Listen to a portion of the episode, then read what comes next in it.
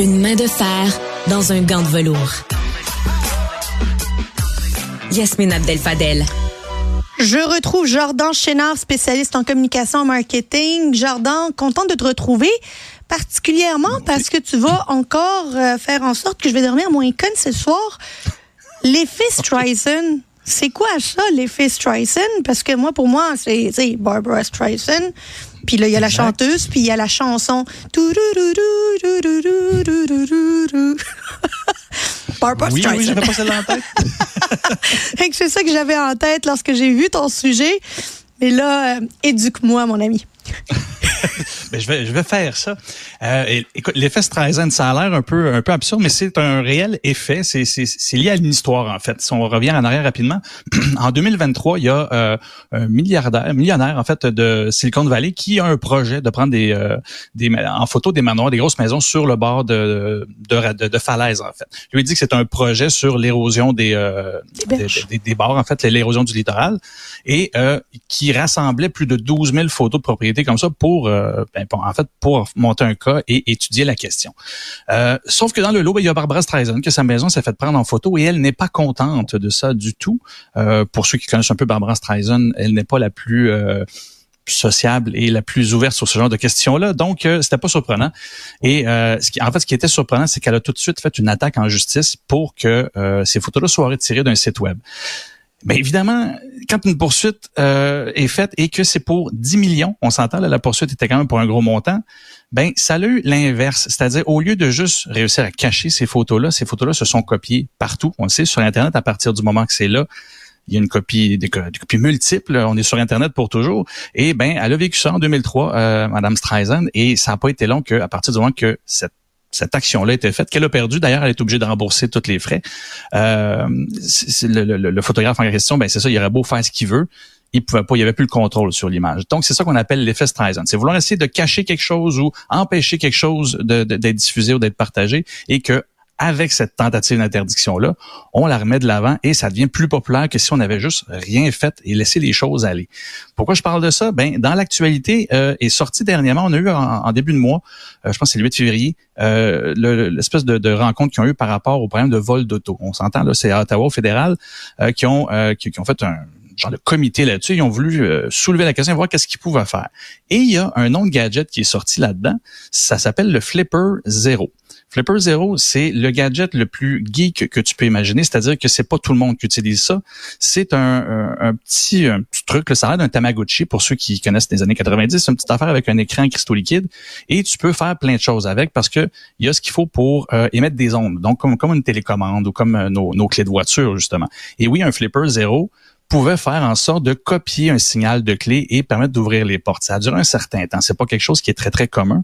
Et c'est surtout que ça se fait de façon beaucoup plus simple avec d'autres choses. Mais le fédéral, en parlant de ça, en voulant refuser la vente du Flipper Zero qui sert à vraiment beaucoup d'autres choses quand même très utiles dans le milieu technologique, euh, ben en voulant interdire ça, ça a fait l'inverse. Et je suis allé voir le juste avant de, juste avant de te parler, l'outil qu'on appelle Google Trends qui évalue rassemble en fait la quantité de fois qu'un terme est cherché sur Internet. Mais je dirais pour le Canada, dans les cinq dernières années, jamais depuis le 8 février, il y a eu autant de recherches autour du, mot flipper zéro que depuis qu'ils en ont parlé en février. Donc, en voulant l'interdire, ils vont probablement générer pas mal de ventes. Il y a une couple de personnes qui savaient même pas que ça existait, qui, s'ils sont assez geeks, vont découvrir que ça peut faire plein de choses.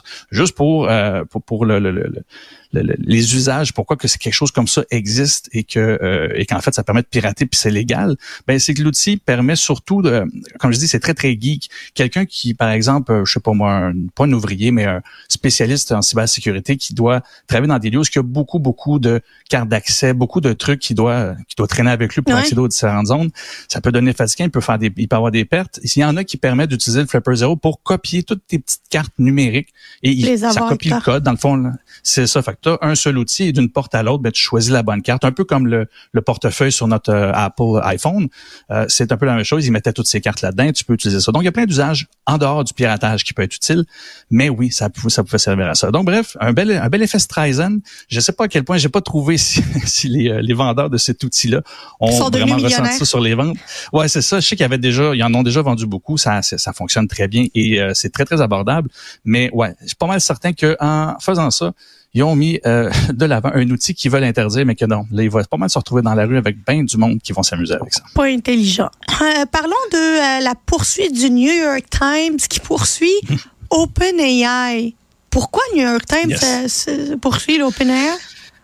En décembre dernier, ça fait longtemps qu'il était en discussion avec OpenAI depuis le lancement de tout ça, depuis qu'ils ont su aussi que euh, ben, ils s'étaient servis en fait de leur contenu aussi pour entraîner la machine. C'est pas les seuls qui sont dans cette situation-là. Et euh, il était en, en, en, négociation pardon avec OpenAI pour voir bon ben y a-tu des frais que tu peux nous payer en considérant que ben tu as utilisé à hauteur de temps bon avec raison ou tu utilises tel tu utilises l'outil selon ce qu'on a fait comme travail bref s'entendre sur des paiements récurrents pour avoir le droit d'utiliser le contenu du New York Times et de continuer de le faire. Euh, de toute évidence, ils ne sont pas entendus. En décembre, euh, New York Times ferme la porte et euh, affirme officiellement poursuivre OpenAI parce qu'ils disent avoir entre les mains une preuve que, oh, que, que ChatGPT peut littéralement ressortir des articles mot pour mot qu'ils ont écrits dans le passé. Et ce qui est fascinant, je fais une mini parenthèse technique là-dessus, ce qui est, ce qui est fascinant de ça, c'est que en théorie, une intelligence artificielle s'entraîne avec du contenu, mais ne va pas, vous m'excuserez le terme, et régurgiter le contenu tel quel, parce que c'est une, ce qu'elle envoie, ce que, ses réponses, c'est de prédire statistiquement le mot le plus utile, le plus crédible à en construisant la phrase. C'est pour ça que bref, c'est un mot après l'autre. Chaque mot, statistiquement, selon la, requête, est-ce que c'est ce mot-là? Il construit des phrases et du contenu mot après mot. Donc, les chances que ça arrive que mot pour mot un article sorte, c'est très, très rare, à moins que tu lui demandes un extrait par exemple, sur quelque chose sur Internet qui est accessible maintenant, ben, il va te le mettre en, ben citation, puis bon, ça, ça va. Mais là, le New York Times, ce qu'il dit, c'est que non, non, on lui a demandé de nous donner les trois premiers. En fait, la demande qu'ils ont faite, c'est carrément ça, c'est je ne peux pas payer euh, les frais pour accéder à un article du New York Times avec le mur payant. Donc, euh, j'aimerais ça que tu puisses me donner accès à trois, les trois premiers paragraphes de l'article Snowball, un article qui a été ma foi, très, très publié parce que, très, très partagé, pardon, parce qu'il a remporté des prix. Euh, c'était, bref, je vous avais l'historique, mais ça a fait un du gros bruit, cet article-là, à l'époque. Donc, il demande, est-ce que tu peux me donner trois les trois premiers paragraphes? Il dit, mais bien sûr, pour, dans un, dans le contexte de votre recherche, voici les trois paragraphes. Et il y a vraiment mot pour mot, donner les trois premiers paragraphes de cet article-là. Et en faisant la requête plusieurs fois, ben, il a fini par le sortir au complet. C'est là où c'est particulier. Et OpenAI, c'est la nouvelle d'aujourd'hui, ben revient aujourd'hui en disant que ouais, mais non, c'est pas comme ça. Et là, il a pas, il a pas été dans le détail de, tout ça, mais ils, ils disent qu'ils ont comme hacké, une grosse, grosse expression un peu exagérée, là, mais qui ont comme piraté ChatGPT pour qu'il soit capable de régurgiter cette information-là telle qu'il le voulait. New York Times, il maintient que non, il n'y a pas, il a pas fait de tricherie de, ce, de cet ordre-là, mais OpenAI défend encore, lui, son, son, approche, c'est-à-dire, c'est ça, parce que techniquement, je, je, vous dis comment ça marche, ça ne, c'est pas supposé le faire comme ça. Par contre, ils reconnaissent que il aurait quand même réussi à sortir quelque chose mot pour mot, ce qui fait qu'ils sont en train d'essayer de réparer ça. Et c'est là où ce que la question que je me pose, c'est qu'ils disent que c'est c'est pas supposé le faire. Alors pourquoi tu répares? Euh, ben c'est ça. Si les réponses dit qu'il y avait une faille, fait que t'es fautif là-dedans, tu l'as échappé. Ok, c'est pas l'intention, mais ils ont quand même. Tu sais, fait pourquoi tu le traites de hacker quand dans le fond au final c'est quelque chose que n'importe qui aurait pu faire. On s'entend, ils ont pas, sont pas rentrés en arrière, ils ont juste écrit puis ils parlent à ChatGPT. Donc, je suis pas certain que ça va passer, mais avec cet argument-là, eux autres ce qu'ils disent c'est que la cause ils peuvent enlever jusqu'à quatre chefs d'accusation parce qu'ils considèrent que l'approche du New York Times, c'est pas une approche qui aurait été qui était possible de faire par d'autres euh, utilisateurs de, la machine et ils considèrent que ça ne devrait pas dans la poursuite.